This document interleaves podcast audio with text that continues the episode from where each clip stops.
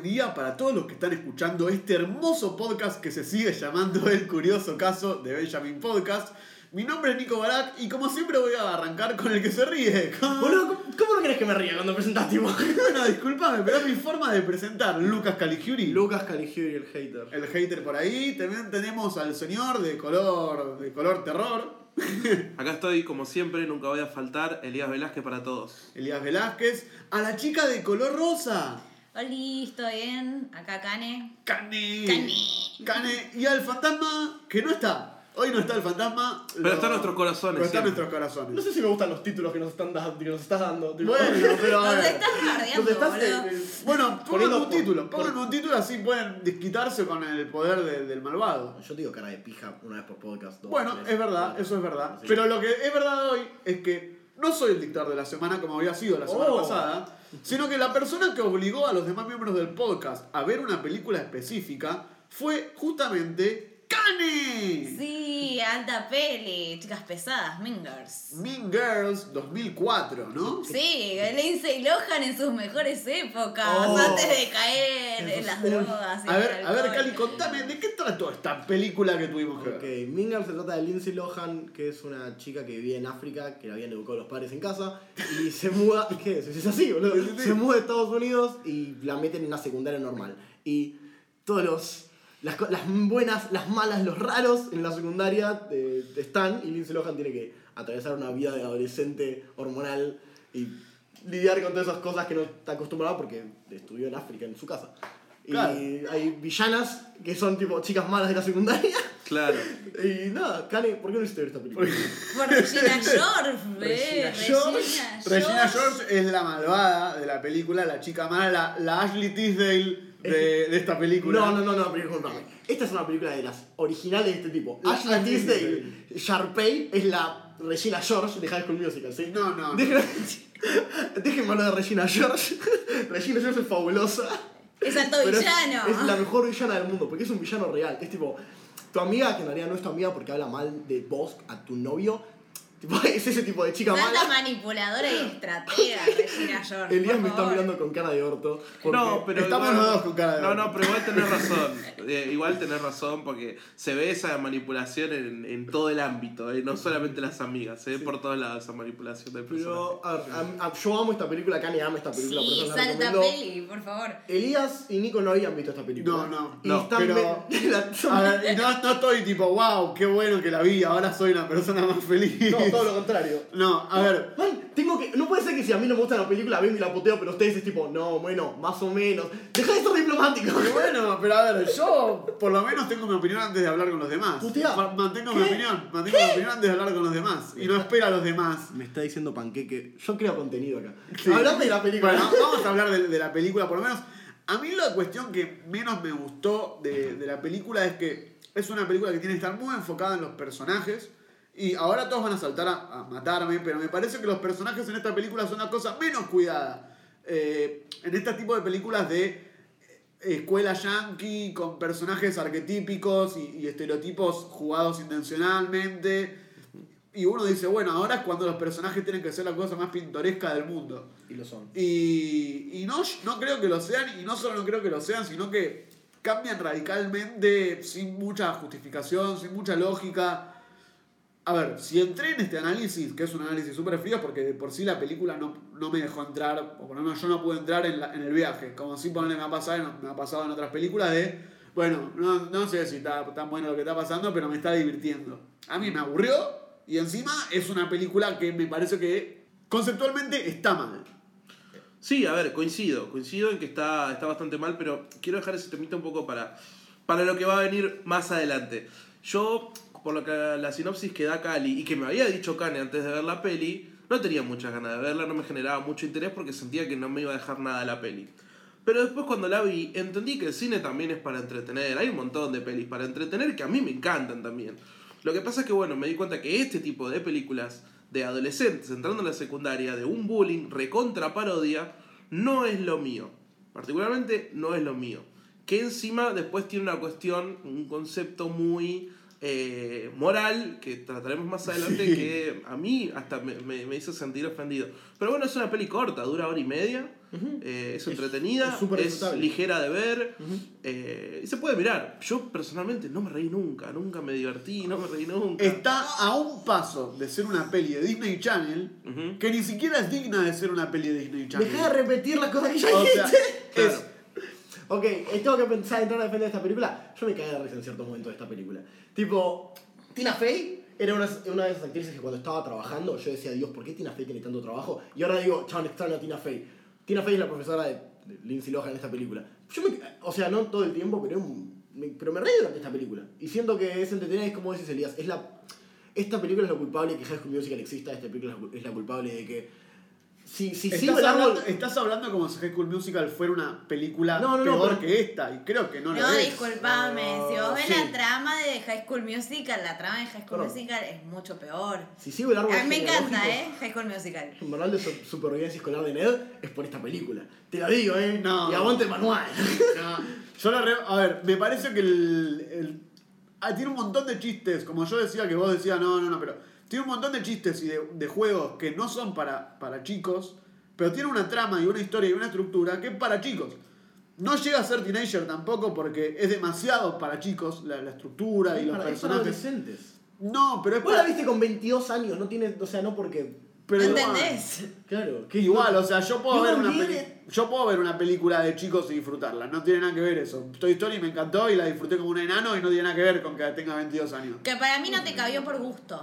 También Para, mí va en gusto. No, Claro, por para eso- mí no por te eso, está cayendo por gusto, ¿entendés? Pero hay un montón de gente que esta película le gusta. Barak y Elías son dos snobs de est- estudiantes de cine asquerosos que prefieren Totalmente. ver Moebius, película Sí. coreana sobre cortarse la pija, a Mingers, que es buenísima. Yo digo eso nada más. Elías lo reconoce, vos sos el único que no. Sí, sí, estoy totalmente de acuerdo. Por No, eso Moebius la redefendí ayer, ¿no? y como- La redefendí. Y como ustedes no estudian cine, vayan a ver esta película. La mayoría de la gente ya vio Es esta la- película. sí, es que es alta peli, por Dios, dejate de joder. Además, Los personajes tan buenos que decís que los personajes están ahí, todo lo que quieras, pero los personajes están buenísimos. ¿Cómo hicieron para no haber visto esta peli de chiquitos? Exacto. Ustedes no tenían, tipo, Elías no vio ningún clásico de cuando éramos chicos, no vio El Rey León, y vos, tipo, no viste ¿Qué? ninguna ¿En un película. Yo vi todo, pero esta película no la conocía, no la tenía, hasta, la tenía de nombre y hasta ahí. Y aparte, para pelis de Lindsay Lohan de esa época, me quedo con los ojos cerrados con Herbie. Vamos, Herbie. Herbie, esa es un peliculón. No, no, no. Esa es un peliculón porque es para chicos y es totalmente para chicos y está aceptada que es para chicos.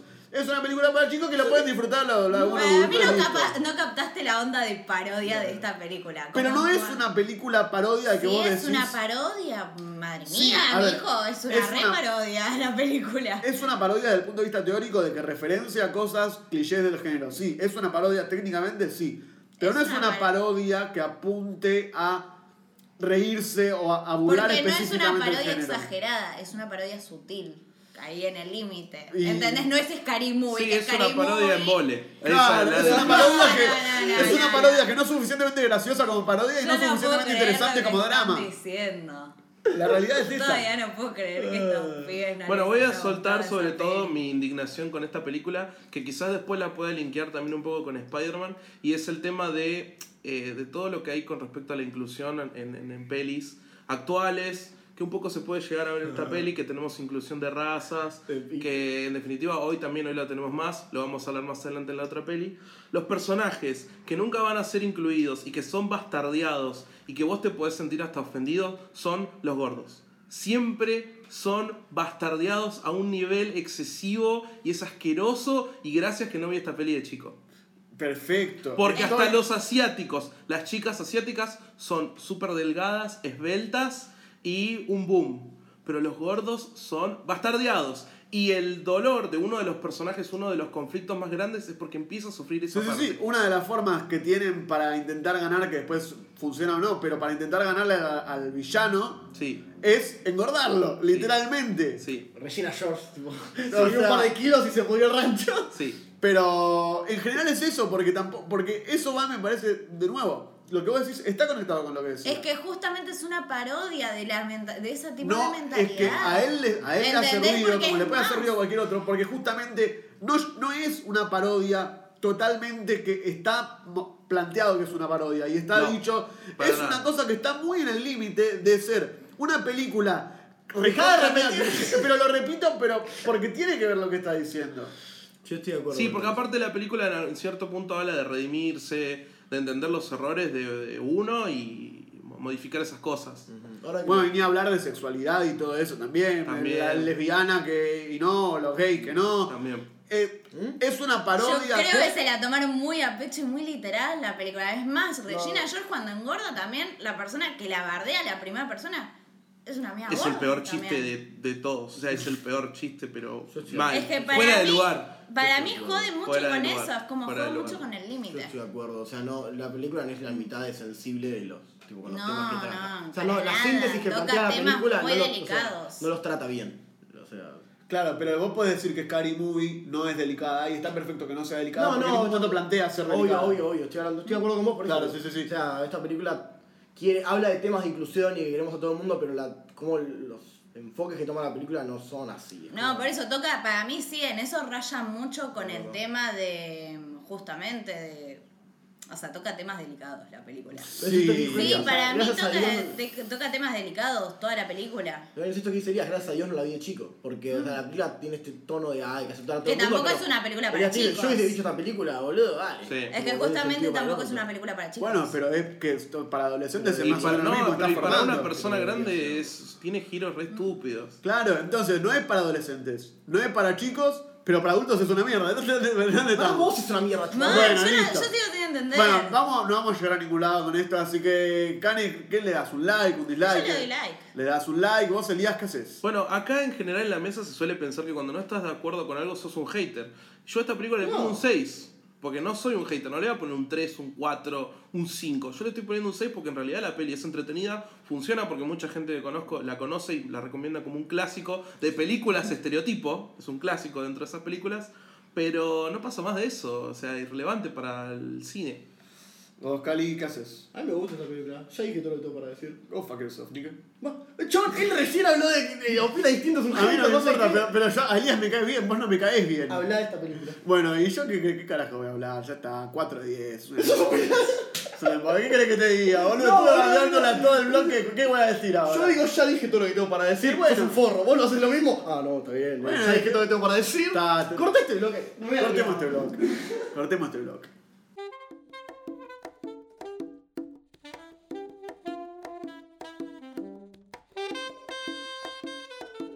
Luego de que casi nos hayamos mutilado en el bloque pasado, alguno que otro acá terminó con un moretón, una piña a lo Messi Medel. Eh, Chicos, echaron a Messi y a Messi.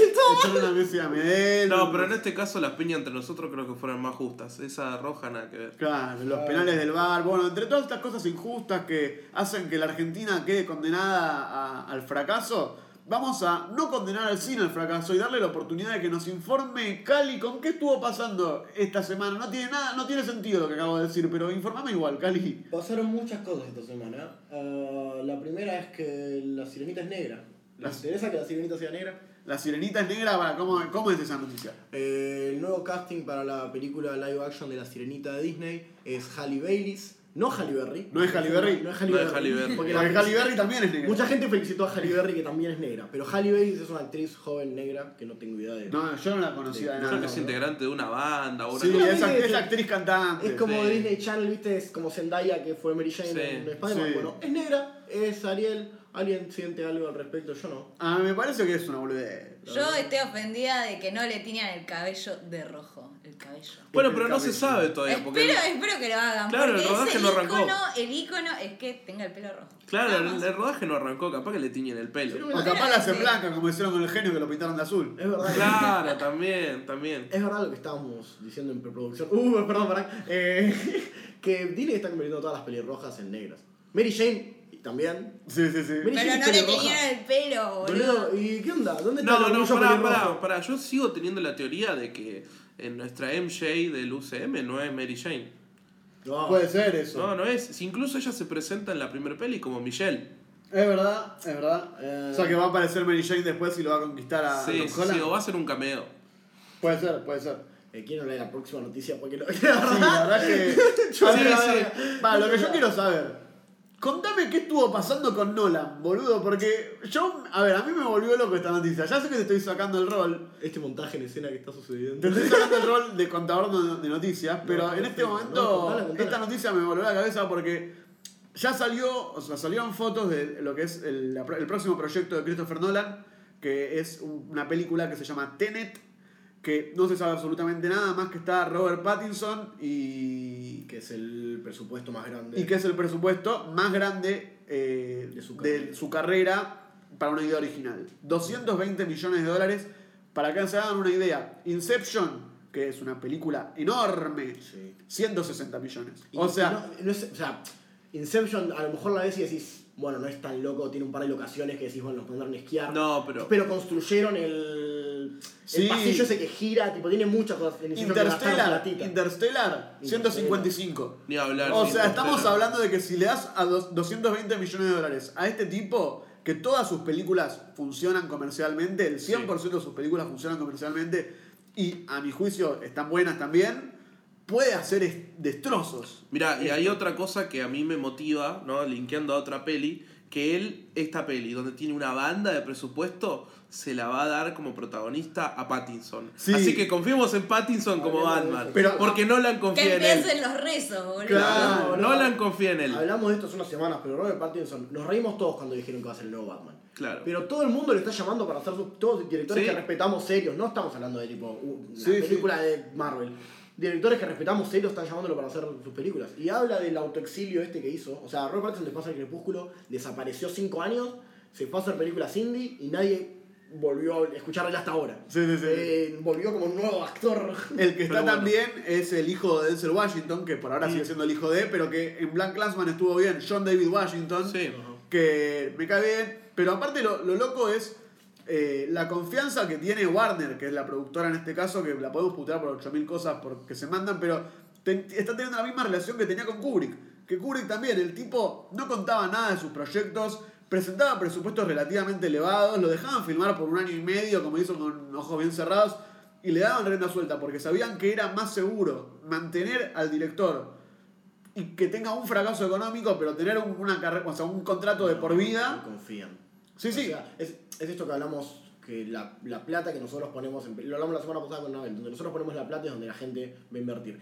Nolan es uno de los últimos Sí, es proyectos seguros que tiene Warner, porque, Sí. más allá porque más allá del universo de DC, que tampoco están tan seguros de No que- está tan seguro, no está no, tan no. seguro como Marvel, No, no. es la, son uno de los pocos directores que saben que si sale una película de Nolan, vamos a ir a verla. Que no te extrañe que incluso después de este éxito de Nolan, porque vamos Sí, a ir todos a verla, se vuelva a expandir el universo de DC con el nombre de, del productor Nolan. Ah, mal, mal, es verdad, Así porque el- que- el, universo de DC empezó con El Nolan. universo de DC es la Nolan. apuesta grande de Warner. Sí. Vamos con Nolan. Nosotros, más allá de Warner, bancamos este proyecto nuevo. Sí, sí, sí, sí. Pero tiene eso, tiene eso de que el tipo tiene la posibilidad de, de dar rienda suelta y de tener libertad creativa. Sí, eso es lo más importante y lo más interesante de este proyecto, que es una idea original. Sí, sí, sí. Sí. Y que Interesantísimo. estrena el año que viene, estrena en 2020. Y nadie sabe qué va a de qué es la película, no saben ni en qué momento de la historia está. Sal- Salió alguna foto que está Pattinson vestido, tiene un traje, una cosa así, pero dicen que es una especie de acción futurista, no se, no se sabe qué va a ser. quién es Nolan. Christopher Nolan es el director eh, de películas como la trilogía de Batman, que es la- sus películas más conocidas, Inception. Inception, El Origen, eh, Memento, eh, Interstellar. Interstellar, tiene un montón de películas. Dunkirk, hace poco. Dunkerque, claro, sí, sí, tiene El Gran Truco de Prestige. Ajá. Y habiendo dicho eso, vamos a pasar a la próxima noticia. Bueno, bueno. Bueno, cerramos a sí, va, que la próxima noticia de la que vamos a hablar, no la última, es que se está hablando de que el director de la próxima película de Flash sea el director de It. Eh, It, parte 1, que salió hace como dos años. Lo interesante de esta película, que por ahí muchos no saben, es que el director de It es argentino. Sí, sí. Lo queremos mucho. Andy Muschietti. Andrés Muschetti. Andy Muschietti, que lo, no solo lo queremos mucho, sino que también tiene la, el récord, que no lo tiene nadie más, de tener la película de terror más taquillera de la historia. ¿Sí? Punto. Sí, sí, sí, podés chequear ¡A esa información. mierda! Pero a ver, para que veamos la dimensión de este tipo, que eh, hizo una película Mamá en Mamá. España, que estuvo bien, pero que no fue muy conocida, y que de la nada dirige It parte 1 y es la película más taquillera de la historia, y de la nada le cae un proyecto para dirigir Flash, de DC y el tipo está pegándola y aparte, no solo eso, sino que aparte de ser taquillera, también una cosa medio Nolan de taquillera pero un cine de calidad. Sí, sí, Eh, yo Y personalmente. parte 1 me parece una película muy buena. Pero yendo atrás, yo banco mamá, ¿eh? Yo banco mamá. Sí, sí, sí, sí. Yo banco mamá. Entonces, bueno, eso también está bueno ver como que no, no todo es la violación que hace Warner también a los directores de, de la- de la- del universo del conjuro y todo eso, Sí. sino que están surgiendo directores con ganas de hacer cosas y con ganas de llegar al público. Está bueno, sobre todo, parece un dato menor y medio patriota, no decir que es argentino, pero saber que se puede llegar. Sí. Porque no solo él, él trabaja codo mucho con la hermana, que es la productora. Claro. Y es Estamos, muy, estamos muy seguros de que Warner no va a violar a Andrés Muschietti. Tipo. A ver, A ver, no está acostumbrado. A ver, no es eh, un director curtidísimo como Edgar Wright que va a Es llegar, verdad. lo van a tratar de mover un poquito y va a decir, nada, ¿sabes qué? Me voy. Suerte. No, o sea, es un director bastante. O sea, todavía novato, no, no tiene. man, o sea, sí, pero me- llega, lo sacude un poquito y. Me parece que Warner tiene, tiene estas dos caras, porque de nuevo, Warner fue la persona que cuando Kubrick se fue de MGM, que se fue en- a los, a justamente. los 5 o 10 años, de, o sea, las 2 o 3 películas, le produjo el 100% de las películas, desde 2001, Sí. Ba- Barry, no, 2001 junto no, Barry Lyndon, Naranja Mecánica, eh, película El Estamos Resplandor. hablando de dos cosas distintas cuando hablamos de Kubrick y de Nolan y cuando hablamos de Andrés Muschietti. Bueno, Porque me parece, Nolan, eso vos- lo entiendo, pero me parece que están haciendo la carrera de Andy Muschietti encarándolo como un ¿Qué? Nolan type. Sí, un- para, aparte le están dando ¿De qué estás Flash, que tampoco es de la trilogía de los personajes importantes de DC. Flash está muy bien, pero sigue siendo un escalón abajo de los primeros personajes. Batman habiendo. No, Batman estando como está y Superman estando como está, en este momento Flash es prioridad.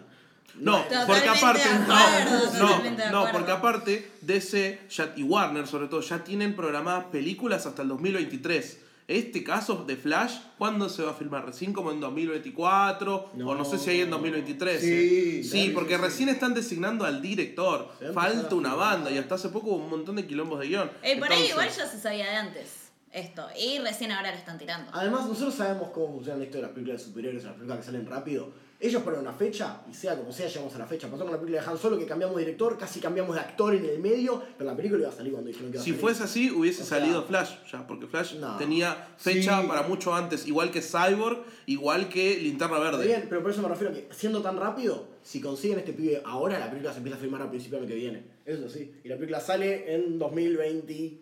¿Cuánto? ¿Uno, dos? ¿Qué año estamos? No sé. Hoy en día la cara principal de Warner es James Gunn y por eso le están dando un montón de pelis de Suicide Squad para laburar de acá a 2023. No Yo siento que The Flash va a estar un poco secundario. ¿Muschietti no estaba confirmado para Attack on Titan? Sí, la idea era que Sí. estaba... Sí, Wow, ¿qué estaba confirmado estaba... para Attack on Sí, Titan, sí. o sea que no sé, y estaba de antes. Y o también de Warner. y Warner Warner, ya sí, compró sí. los derechos de Attack on Titan. Por eso creo que Warner está confiando en Muschietti. Está Ya compré dándole- a Busquetti Eh, directamente. pero a ver, no es un tema, es lo que digo, es un tema de confianza, de decir, creemos que este director va a ser un tipo en el cual nos conviene tener un contrato de por vida a- y arriesgarnos a que ¿por tenga una película Sí, mala. ¿Por qué porque aparte? Warner, Warner tiene a Nolan, tiene los derechos de Harry Potter que están laburando en Animales Fantásticos, Eh. tiene el universo de DC, bueno, loco, puede hacer proyectos un poquito, no te digo bajos porque Flash es un personaje importante, pero es secundario en este momento en el universo de, de DC.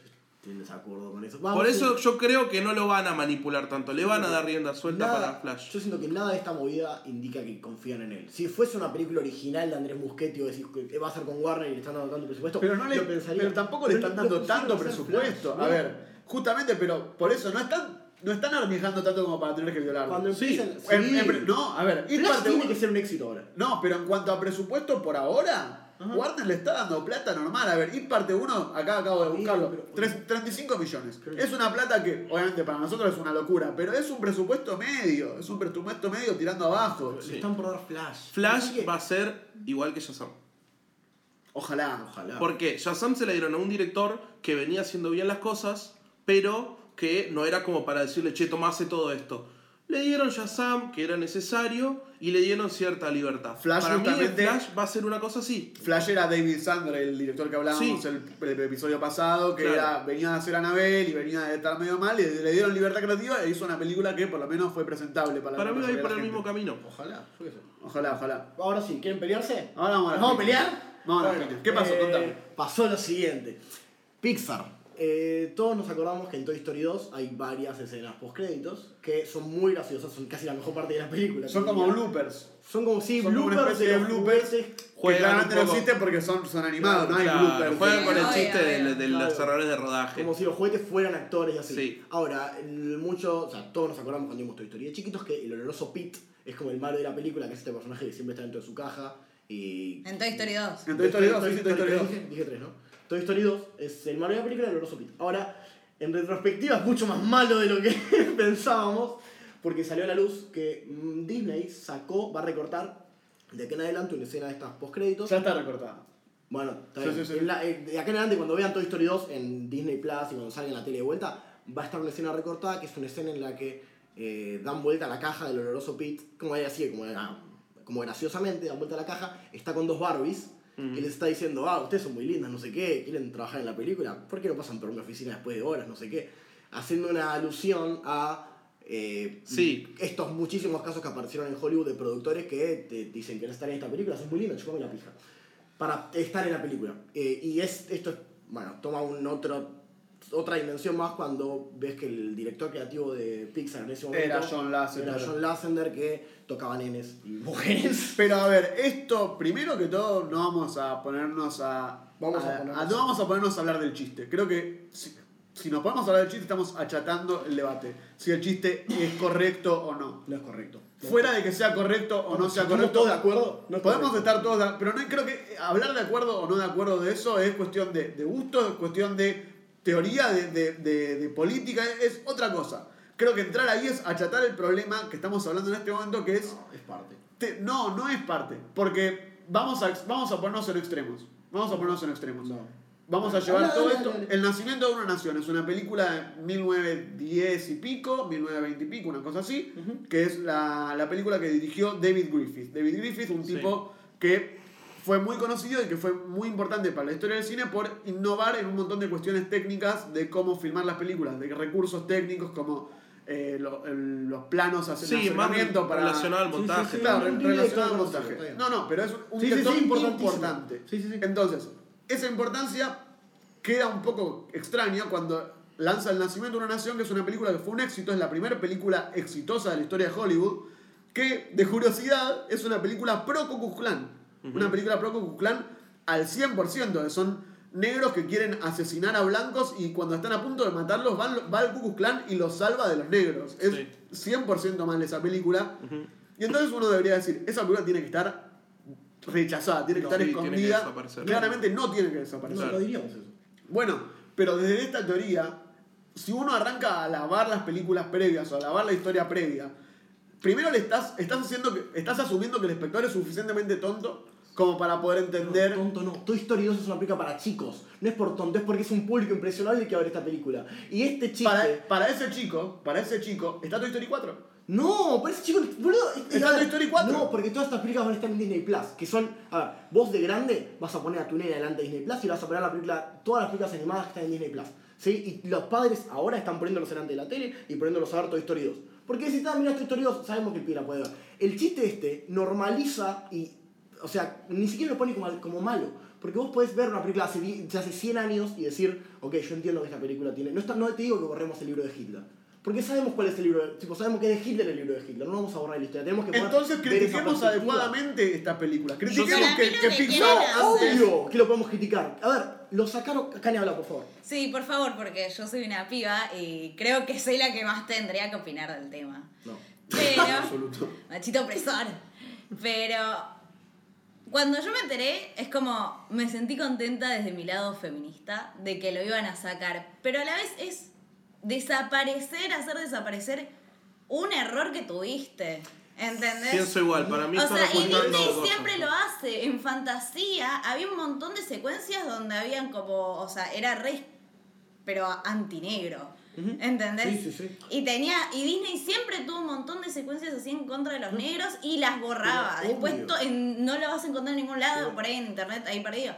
Pero te tenés que hacer cargo porque no, no cuenta desaparece el error. Tenés que aprender de tus errores. Sí, totalmente. ¿Me entendés? Y a mí me, o sea, viste, es lo que te digo, a mí me parece, oh, gracias por querer borrarlo, Pero también tenés que aprender de tus errores. Es una Sí. historia que, que estuvo y que tiene, tiene que ser reconocida. Por eso me parece un poquito desacertado que argumentes con que vos tenés más opinión porque sos mujer, porque en definitiva, si bien este sí tiene que ver con las mujeres, hay un montón de errores a lo largo de todo Disney. Sí. Por ejemplo, en Dumbo, con el tema de los animales, que ahora en la nueva lo modificaron, ¿no? Y eliminar la escena es ocultar la evidencia de que tenían un error moral. Totalmente. Exacto. Que exacto. ahora en Toy Story 4 está mejor. Estoy mil veces a favor que hagan un Dumbo que corrija todos los problemas que tenía moralmente Dumbo antes. Sí. Pero a no que- estás de acuerdo que reediten Dumbo y que saquen una reversión para los chicos de hoy. No, no, porque, ¿sabes por qué? los Pero chicos de hoy no, espera, escuchá, boludo. ¿Sabes por qué? Porque estamos en un momento en el cual es importante preservar las obras. Porque las obras, Ok. si uno no las preserva de la forma adecuada, mueren o mutan o cambian.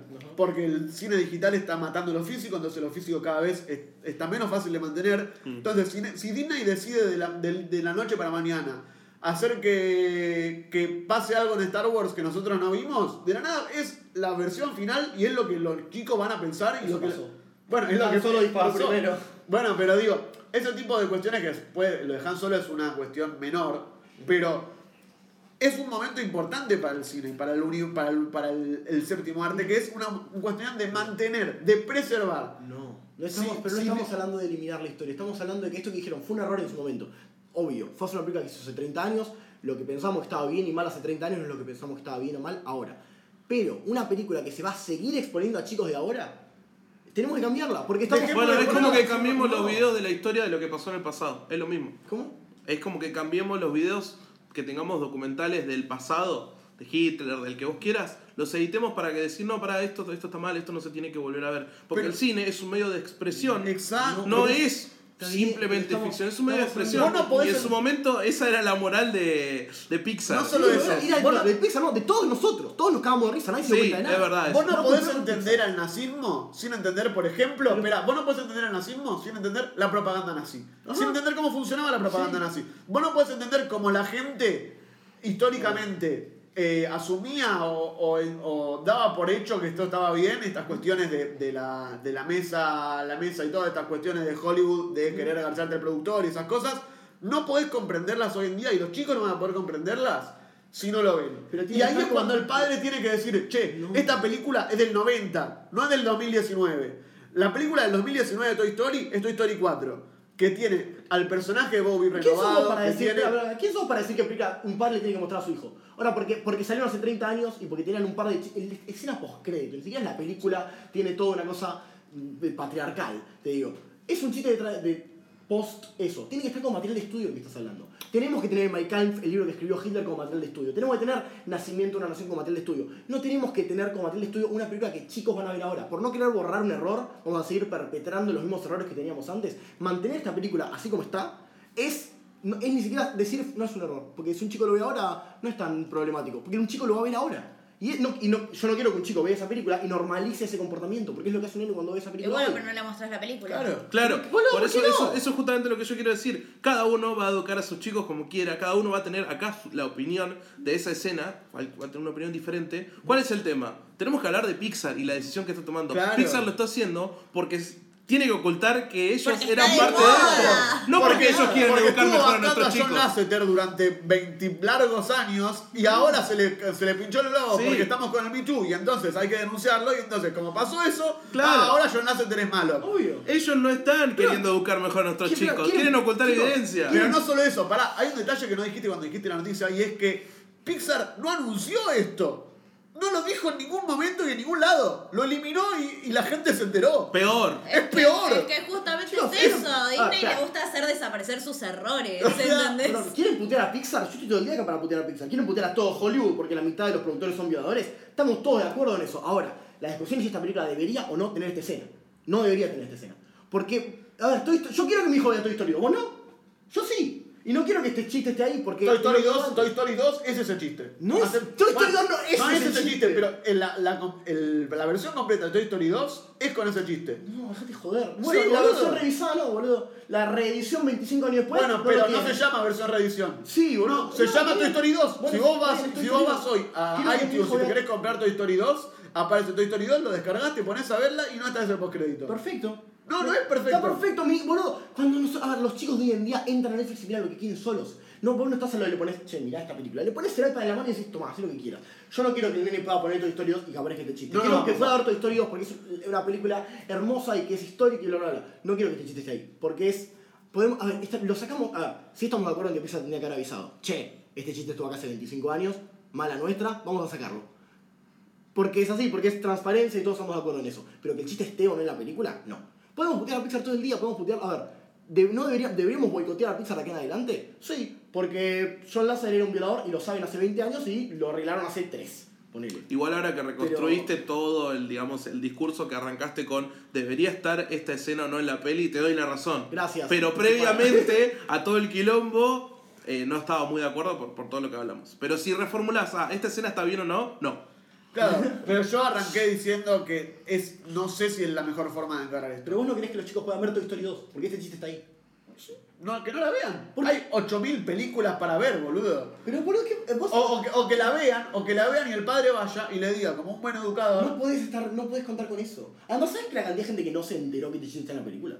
La gente, a ver, nosotros estamos prestando atención a esto. La gente que está escuchando esto. Yo de onda cuando era chica, ese chiste lo casé, pero ponele que 5, 7 años después de haber visto Toy Claro, Story, no, ¿entendés? Pero lo que digo es, la mucha gente no se enteró que este chiste lo sacaron, no se enteró que este chiste está en la película y se está enterando ahora. Y muchos padres que no, no se enteran. Entonces, vos le pones a ver toda historia al nene y no te, no, te- no te enterás que este chiste está ahí. No te enterás. Entonces, está buenísimo que la saquen porque cuando lo pongas a ver al niño de Toy Story 2, nada, ¿qué va a hacer? Vamos Para mí es algo peligroso. Es algo peligroso y que a futuro puede generar problemas. A futuro, no, capaz, No, no entiendo. esta este cuestión específica, no.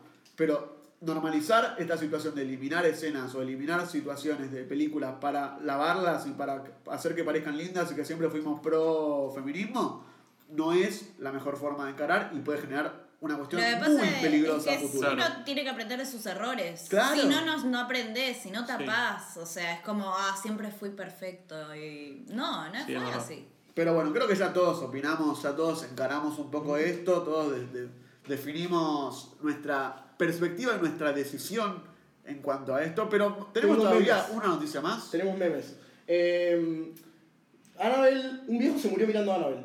Tres. ¿Qué?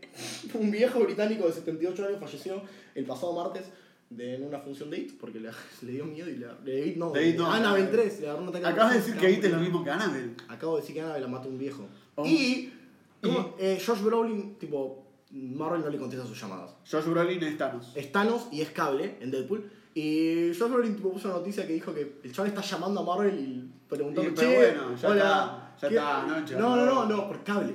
Porque cable no sabe, nadie sabe qué va a pasar con Deadpool ahora que está en Disney. Está llamando a Disney diciendo tipo, che, ¿de qué va a pasar, boludo? Posta, tengo que saber, tengo que saber". No, bueno, ahora, contesta, dice, "Che, no sé". ahora, ahora que Cable es parte del, del UCM, con el chasquido desapareció también. No, no. se está bueno. quedando sin plata, se ve que se le terminó el presupuesto para comprarse sus Ferraris y ahora quiere... Sí. Chicos, ustedes no están dimensionalizando lo gracioso que es Josh Brolin en su casa llamando a Marvel y que le digan tipo, no sé, boludo, vos fijate. Claro, Hola ahí, uy, qué bajón. Uh, no sé todavía, boludo, banca. ahora sí, está, está Kevin Fish, ¿no? Equivocado. Ay, tipo, no, no, no, no me lo pases, no me lo pases. Pero bueno, No, vamos, no, vamos a la cartelera. cartelera, vamos a la cartelera. ¿Y qué películas se estrenaron en este jueves 4 de julio, el día de la independencia americana? Que tanto nos importa. Que tanto nos importa. Estrenan películas que nos importan un montón, como La vida secreta de tus mascotas 2. La vida secreta de tus mascotas ¿Por qué hicieron uno una había tenido a Louis C.K. en la voz del perrito. No, creo que no. Sería recopado Porque no, no, porque en la eso. 1 me parece que era así y en la 2 no sé. En la 2 no está. En la 2 Ah, está. no, ah, no. En la 2 no está. Eh, Luis C.K. era también Ah, otro de estos tipos medio raros que le gustaba masturbarse en frente de mujeres. Eso era su juego. Sí. Seguimos. Che, ni gana de ver esa peli, eh. No lleguen a ver esa peli. No, aparte del tráiler es No, es Kevin malísimo. Hart. Sí, no, Kevin un embole, un embole. Sí, bueno, no, ni siquiera. Pero bueno, después tenemos películas súper, súper interesantes como El verdadero amor, película francesa. Es un drama familiar que habla de, bueno, una, una una adolescente de 14 años, otra de 17 que se quiere ir de la casa, el padre que está pero no está.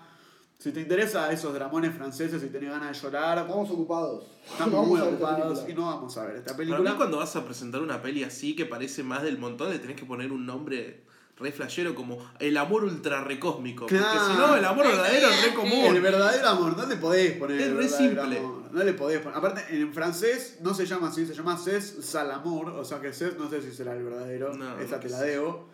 Pero la que no te la debo es la película que acá se tradujo exactamente igual a su nombre original, Ricordi. Que Ricordi debe ser algo de recuerdo o algo así. Pero es una película italiana que también es un dramón romántico. Ey, sí, Louis C.K. sí fue el personaje principal de La vida secreta de Mascotas 1 y ahora es Kevin Hart. El Oh, el- ahora voy a poder dormir. Ahora mejor. puedo verla. Ahora, ahora puedo verla, claro. Ahora verla no me va a convertir en una persona fascista. Pero, pero bueno, acá está Ricordi. Es un dramón romántico italiano. Soy yo, me parece que. Tan romanticones los europeos. tan romanticones, ¿no? Tan como medio sensibleros. Sí. Tan sensibleros. Lo que sí estrena es una película que tengo ganas de ver, por lo menos, que se llama Delfín.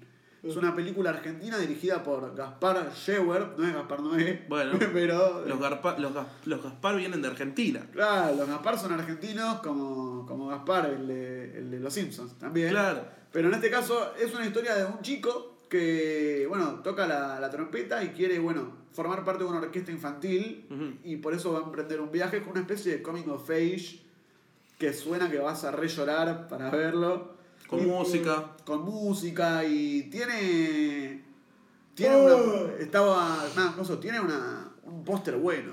Tiene un póster que Tiene un póster bueno. Esto- así como un- las películas hoy en día. Bueno, Chicos, tiene un re buen póster. Vamos a ver este film. Pero O sea, pará, sí, los el- pósters son importantes. Sí, sí. A ver, por ejemplo, en ese póster se ve a un nene que está de espaldas. Ya que no te muestren la cara del nene, que está mirando al horizonte y con el instrumento es como, uff, no sé. Se Siento va a llorar. ser- sí. Se va a llorar en esa película. en, en las películas estas chicas, que los pósters los ponen en los subtes o cosas así, el póster re llama la atención. Y es, Es como llamativo. cuando ibas al Blackbuster y elegías la película porque tenía una, una tapa buena, una tapa divertida. Sí.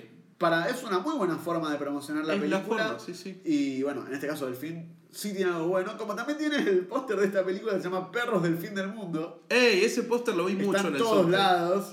Es un documental sobre perros y marrones en la isla de Tierra del Fuego. En este Eso- momento el póster está en Ministro Carranza, ¿eh? en la estación del subte de... Vayan, vayan, Vayan a ver el póster. La, la película no sé si te la recomendamos, pero salvo que sea o que tengas un perro cimarrón, o que vivas en Tierra del Fuego, o, o que te interesen los perros cimarrones de Tierra del Fuego. Qué ganas de ir a. Tierra del Fuego, ¿eh? Sí, sí, sí. Igual sí, en serio. Ok. Pero bueno, después está esta película que se llama Chubut, Libertad y Tierra. Se ve que estrenan muchas películas argentinas. ¿Cómo es el póster? El póster, el póster de esta es aburrido, ¿ves? Justamente veo este póster. Y saltame la Y a película, pesar, no la de, a pesar de tener el nombre que viste que puede estar interesante, pero el póster es un Es embole. Saltame, cuestionable. ni la, ni la leas, tiene un mal póster. Saltala. Che, pero es secuela de Chaco, ¿tiene algo que ver con Chaco? No, pero sí tiene que ver algo, no tanto con la propia. Sí, en realidad sí es más o menos lo mismo. Claro. Entonces- Me acordé de Chaco porque no, el Chaco la vi encima y me había aburrido. Y me acordé de Chaco y me entró ese aburrimiento que tuve mientras veía Chaco. Pero bueno, el tema es importante. Sale del fin. Sale del fin, sale del fin. Pero también sale una película que fue importante porque, porque participó del Bafisi. Se llama Las Facultades. Y la directora ganó a Mejor Dirección Nacional del Bafisi. El Bafisi es el festival que, se- que es acá en Buenos Aires de cine independiente, bueno, cine independiente nacional e internacional. En este caso ganó en la competencia nacional a Mejor Directora. Es un documental que literalmente pone, a- o sea, muestra a gente estudiando para finales y dando finales y, y parciales. Yo tengo que dar finales y parciales. Claro, pero literalmente es eso. Bueno, Bueno. vos no te sentiste identificado seguramente. Bueno. Literalmente Ustedes no clavaba la cámara, este documental clavaba la cámara y te mostraba el final y algún profesor más buena onda, veías que alguno chamullaba, otro que no. ¿La viste esa película? Sí, yo la vi, no la vi entera, porque tuve el ¿Cuánto problema. viste? Habré visto unos 25 minutos. ¿Cuánto Ah, bueno, ¿Cuánto bueno, igual- Bastante. Para la, la- peli Ah, dura veré. 78, No, es que 72. normalmente las pelis del Bafisi hora 10, hora 20 y terminan, ¿no? No, es Sí, por eso. Eh, acá dura 72 minutos. Vio 25 minutos. Vi 25 minutos y la verdad es que no había visto demasiadas películas. Eso es lo que pasa cuando vas al Bafisi y te pones a ver Claro. muchas películas de mierda. Te quemás con estas películas que capaz no, te, no son. Pero bueno. Chicos, Barack no estudia, Barack estudia cine. claro. Soy un hijo de puta. Pero bueno, esta es La Facultad, es la película que ganó. Así que si te interesa el cine independiente y te interesa saber qué carajo ganó mejor dirección del Bafisi, está en el Gomón y la puedes ir a ver. ¿Ah, sí? Sí, sí. la vas a ir a ver y quiero que la semana que viene traigas review. No, la ¿Vas a traer review? No, ni en pedo. No va a No, traer. voy a ir. Y tenemos también Segundo Subsuelo. ¿Por qué hay tantas películas esta semana? Bueno, Normalmente tengo que putear durante cuatro, tipo, no puedo hacer más que eso. y bueno, pero ya cuando puteas durante más, se arranca a ver tu- tus sentimientos. No, y aparte Ah, cuando, te odio. cuando nos toque estrenar nuestras pelis, ojalá haya así, se estrenen varias, loco, no Claro. que estrenen una sola por semana. Este es el mismo tipo que dice no vayan a ver a Anabel porque es una mierda el cine comercial y después Sí. cuando estamos hablando de películas argentinas para que la gente vaya a verlas, Pero, pero, el tipo agarra y dice es una poronga esto, no, eh, me aburre. Es el mismo tipo, ¿eh? Es el, el mismo mismo. tipo que la semana pasada estaba diciendo hay que dejar de ver estas películas de mierda. Vayan a ver Spider-Man, boludo, esta semana. Dale, eso estamos de acuerdo. Porque pero haya una película que la gente puede ir a ver, yo los dejo ir a ver una película por semana. Va a haber semanas en las cuales vas a estar Hay corto. Si no hay tabla. Vas a estar corto. Bueno, Segundo Subsuelo es un documental que lees la sinopsis te juro que no entiendo de qué trata. Lees la sinopsis y dice, un fotógrafo portugués, un arquitecto y un edificio emblemático de la ciudad de Buenos Aires, atravesados por una historia común, pero particular a la vez. Segundo Subsuelo es un largometraje documental sobre la obstinación de la memoria, sobre la búsqueda de la verdad y sobre dos personajes transitando juntos una ciudad con laberintos que solo ellos conocen. ¿Qué opinas de esta película? No tengo idea. ¿Y pero qué piensas? Apostá, un buen mala, esa la es- gente la debería ver. Esa sinopsis la escribió el director. Sí, la Porque escribió el si director. no. Eso sí se le escribe un artista, no un productor. Claro, Sí. sí. eso no es de un productor, no Pero es de un objetivo. ahí es cuando el director no tenía que haber escrito la sinopsis. Claro. Porque no me da ganas de ver la película Sí. de esta sinopsis. Pero bueno, estas son casi todas las películas que estrenan esta semana, salvo la que venimos diciendo durante todo el podcast, así que no es sorpresa. Y ahí tienen la imagen en el video, o en Spotify, o en Instagram, ¿saben de qué vamos a Sí, hablar? sí, sí. Vamos a hablar de Spider-Man Far From Home.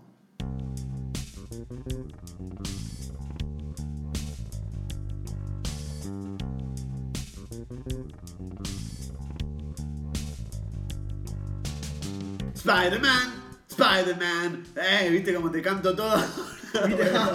Tenía que arrancar de alguna forma. No sabes, que- cómo, no sabes cómo sigue esa, esa canción. No. Yo me conozco puerco araña, puerco araña, puerco araña. Spider-Man. Pero bueno, Spider-Man eh, Far From Home, eh, que también me confunde, tengo que meterlo como tres veces, porque después que haya salido Annabelle Comes Home Y Spider-Man y, Homecoming. y Spider-Man Homecoming, como que tengo que pensar 10 veces el nombre de esta película. Igual se le empieza a tomar cariño. Esta Sí. relación del subtítulo con algo de casa. Sí, Spider-Man. Homeless va a ser la que sigue. Claro. Spider-Man. Pero bueno, es la, la nueva película del universo cinematográfico de Marvel, el UCM. Es la película que sigue a Avengers Endgame. Y acá aprovecho, me parece que, a hacer una alerta de spoilers. No de esta película, no vamos a hablar con spoilers de Spider-Man. Eh, así que bien. si no viste la película está todo bien, la po- podés escuchar lo que sigue de forma perfecta y adecuada. Pero si vos viste, no viste Avengers Endgame o no viste Capitana Marvel o no viste alguna de las películas previas a Marvel, Tomate el palo. tomate el palo porque vamos a spoilear y vamos a spoilear heavy. Claro. Vamos a spoilear heavy. Anda a algún cine donde quede todavía en game o mirala en calidad cam O, en sí, tu o, casa. o andá a ver Delfín y ya fue. Claro. Vamos, a hablar de esta película referido a todo lo que se vio en el tráiler. Más allá de eso, no vamos a decir ningún spoiler, así que pueden escucharlo tranquilos. Sí, sí. Ahora, en el tráiler dicen de qué se trata esta película. Sí, sí, listo. Sí. Ya está, ya dimos todas las alertas. y- Váyanse. Váyanse. Para, ¿Listo? ¿No el te trailer fuiste? mismo avisa. Ojo que hay spoilers de Endgame. Sí, Así literal, que si se spoilean literal. es culpa suya. Sí. Listo, ya dijimos 80.000 veces que se muere Tony Stark, ya lo estamos diciéndolo hace 10 minutos. Se murió Tony Stark en la película anterior y esta es una película post Endgame. Es una película que es casi la secuela de Endgame, se le podría decir. Sí, sí, sí, sí.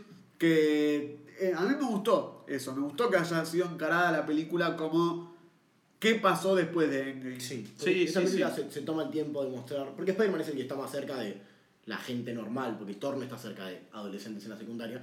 Muestra cómo recibió la gente esto de que cinco años pasaron, un par estaban, un par no estaban. De hecho, juegan en la película con esto de que alguna gente se fue cinco años y otra gente volvió. Sí. Y eso hay cinco años de diferencia entre gente que. eh. Sí, sí, sí. Pero bueno, esta película a mí también me gustó bastante. Eh, trata sobre esto, sobre Spider-Man, trata teniendo que lidiar con la muerte de Tony Stark eh, y con el mundo, teniendo que lidiar con que esto pasó.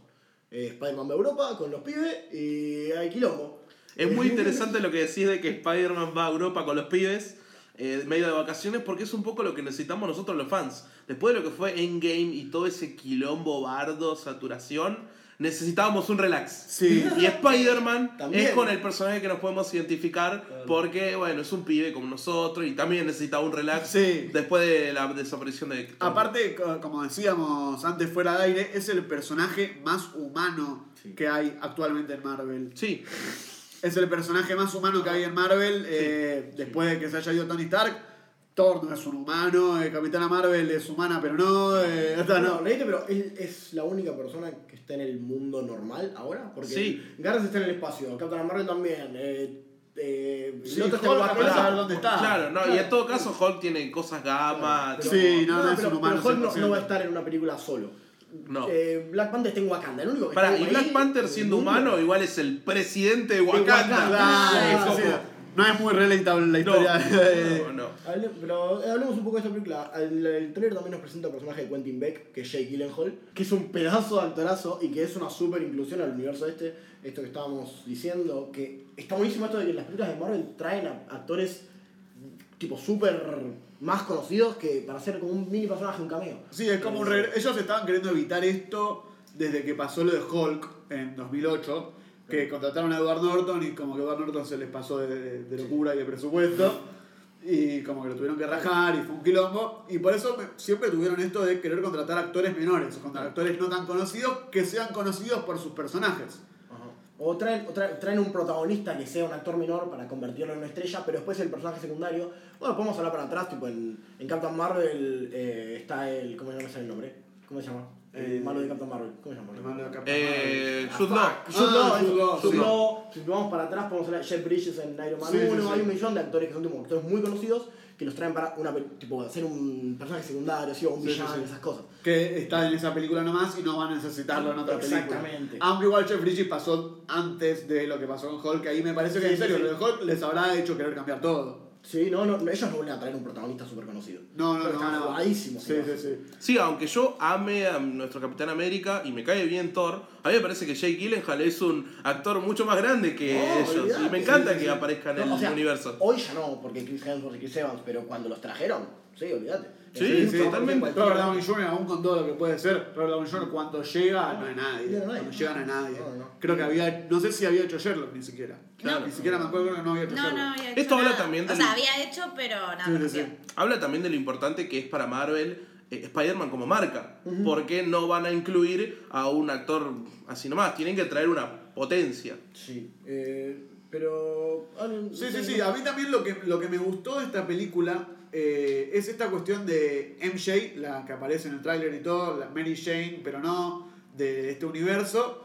Me gustó mucho la relación, que era algo que tenía miedo de antes, porque en, en Spider-Man Homecoming, que es la primera de estas, como que a mí me dio miedo que estuviera forzado. Porque dijeron Mary Jane, dijeron MJ, ah, va a ser Mary Jane, van a hacer una relación, va a estar forzadísimo.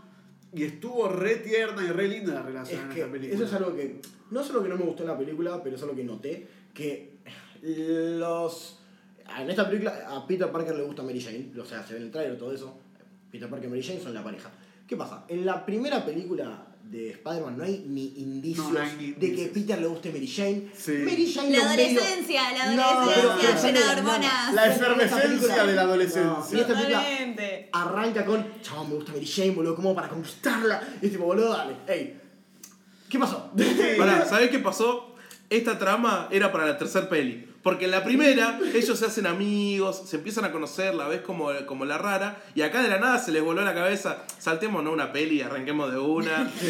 Porque era para la tercera, falta un desarrollo ahí en el medio. Claro. Sí, falta, falta, pero me parece que igual es un error y que creo que hay que tomarlo como error, pero eh, dura, después de que diga, bueno, uy, eh, Sí, sí, sí, fuera de eso, después de eso no después de la primera frase de la película que dicen, bueno, vamos con esto, listo, de ahí en adelante es totalmente creíble la relación entre ellos dos, no es una relación forzada. Como, como comedia romántica funciona muy bien. Sí, sí, como sí, comedia romántica Como funciona bien. Bueno, pero igual eso también es porque cambió un poco el personaje de, de MJ. Lo cambiaron un poquito en relación al anterior. Es un como poco para. menos antipática que la Claro, anterior, sí. pero es menos antipático. Por eso falta la peli del medio, donde Sí. ella se empieza a soltar, ¿no? Es que también esa cosa es lo que estábamos hablando cuando vimos la película. Es, es medio. a ver, es- me, no- me molesta un poco que el personaje de MJ no sea la MJ que todos conocemos y amamos. Pero el personaje de, esta, de MJ en esta película me cae demasiado bien, como para que Sí. me moleste eso, digo. Tipo, es. Su relación con Spider-Man es súper linda, estaba mirando y era tipo, ¡ay, qué tiernos que son!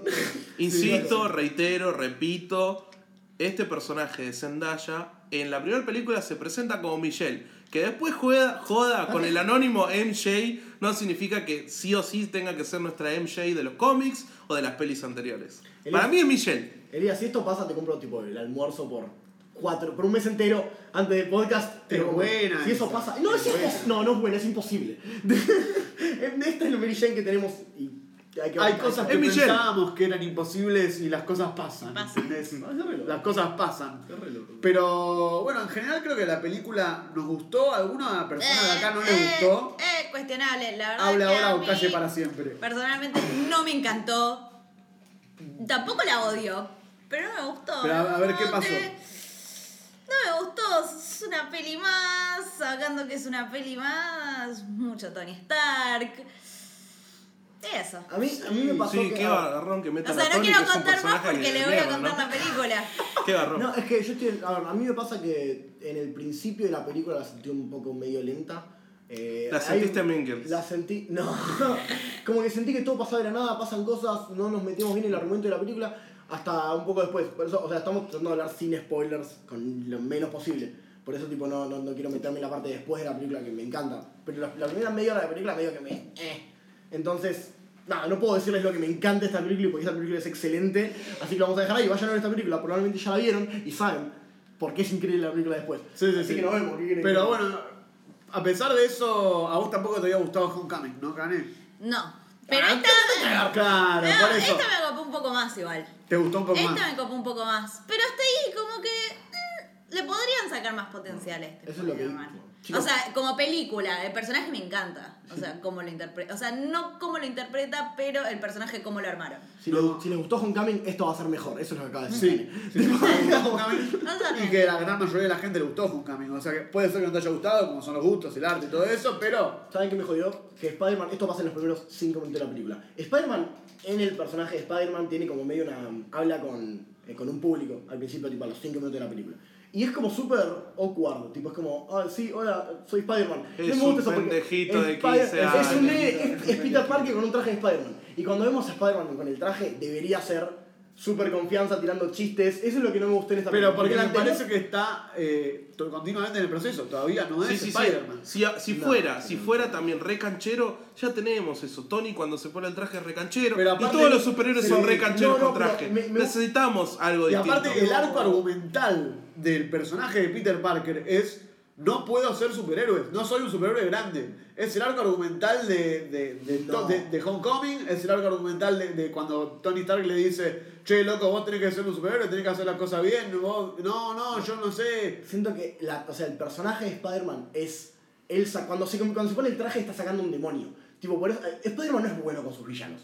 Spider-Man es un garca con sus villanos. Los jode mientras los rompe los huesos. Tipo, es desubicado. Eh, Me gustaría. estoy hablando de Spider-Man de, de, de, de toda la vida, no estoy hablando de en estas películas. Claro. Ustedes en las películas entiendo lo que decís. Sí, sí, sí. Pero en- cuando están haciendo el personaje de Spider-Man en, la peli- en una película, me gustaría que respetaran ese aspecto. Y eso es, como en me todo- digas- eso es en todas porque yo tengo entendido que hay un montón de versiones de Spider-Man y de ca- que cada versión de Spider-Man es como bastante No, distinta en el tono y en el estilo y en cómo es cada Spider-Man. No, si estás hablando de multiverso, algún Spider-Man es un, es un cerdo. Y Miles Morales. Sí, ya sé. este, es que bueno, Spider-Man este se parece mucho más a Miles Morales.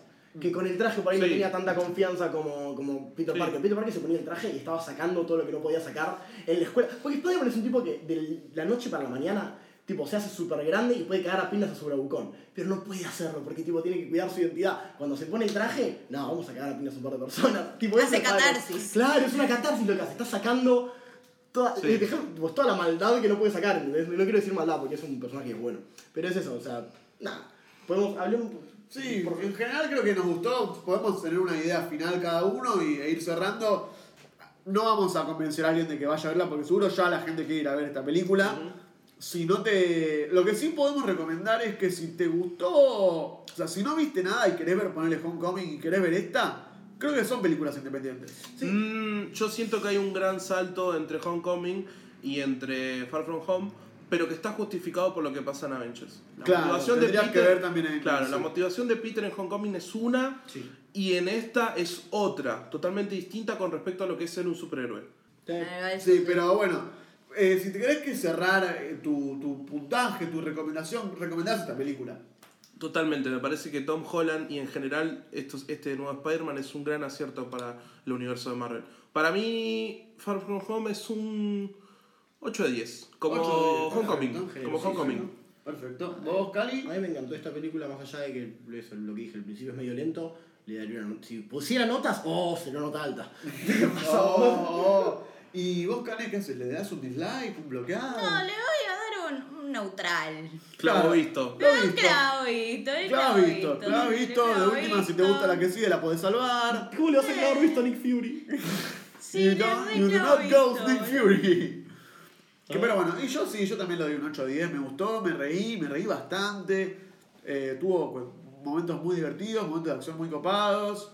Así que si te gustan este tipo de películas, la vas a pasar re piola. Si te gusta mucho Spider-Man, mirá Spider-Man 2. Ja, es Sí, también, también, también. Pero bueno, sin entrar en el debate de Tobey Maguire versus Tom Holland versus Andrew Garfield, que eso nos puede durar un montón de tiempo. Vamos a hacer la vamos semana a- que viene. Claro, eso lo podemos hacer la semana que Y viene. lo vamos a hacer la semana que viene. Puede ser, puede Lo ser. prometí. Pero bueno, mi nombre es Nico Barak Lucas Caligiuri. Elías Velázquez. Kenny. y esto fue el curioso caso de Benjamin Podcast.